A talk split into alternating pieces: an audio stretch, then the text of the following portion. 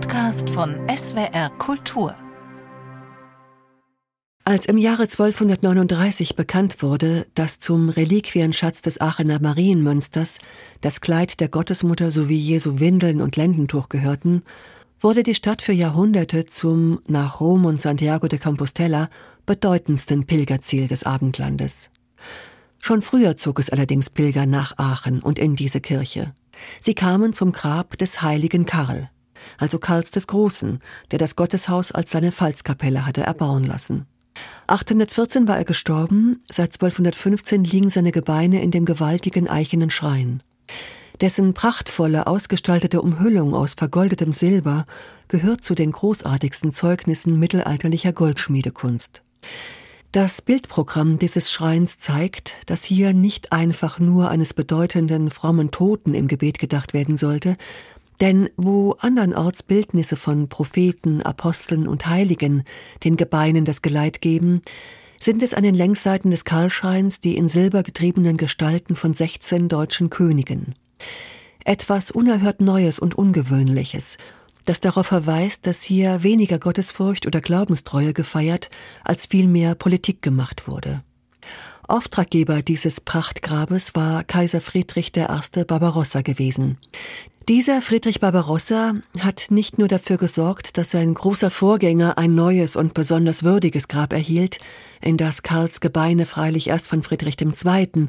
unmittelbar nach dessen Krönung in der Aachener Kirche umgebettet wurde, sondern er hatte es auch für richtig befunden, ihn zu einem Heiligen zu machen. Die genauen Umstände des Vorgangs lassen sich nicht mehr rekonstruieren.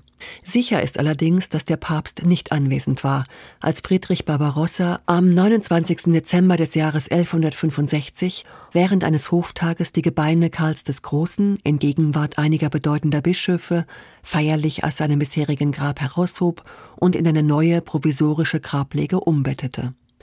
In einem Dekret legte Kaiser Friedrich seine Gründe dar.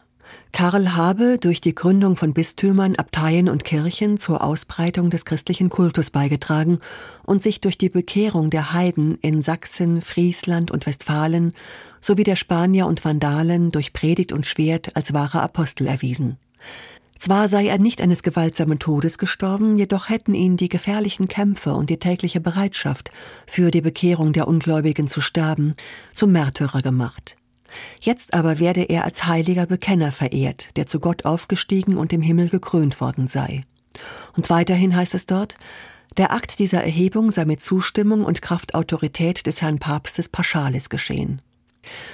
Nun gab es zu der Zeit zwei konkurrierende Päpste, und es ist nicht verwunderlich, dass der Kaiser denjenigen der beiden in das Kanonisationsverfahren einbezog, der unter seiner Obhut stand, nämlich der Gegenpapst Paschalis III.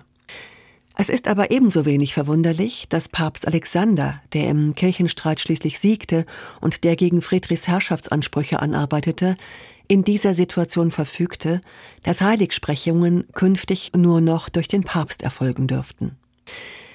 Die Heiligsprechung Karls des Großen war ein gewichtiger Schachzug in der unter Friedrich Barbarossa mit großer Schärfe geführten Auseinandersetzung mit Rom um das Verhältnis zwischen Kaisertum und Papsttum. War der Begründer dieses Kaisertums ein Heiliger, dann ließ sich die Autorität seiner Würde aufwerten, als vom Papst unabhängig und dennoch religiös legitimiert. Demselben Ziel diente 50 Jahre später der herrliche Sarkophag, in dem der reichsheilige Karl der Große dann seine endgültige letzte Ruhestätte fand und der noch heute in der Aachener Pfalzkapelle zu besichtigen ist. Zeitwort ist ein Podcast von SWR Kultur für die ARD. Abonniert uns in der ARD Audiothek und überall, wo es Podcasts gibt. Wir freuen uns über 5-Sterne-Bewertungen. Ihr habt eine Idee für ein Zeitwort, Anregungen oder auch Kritik?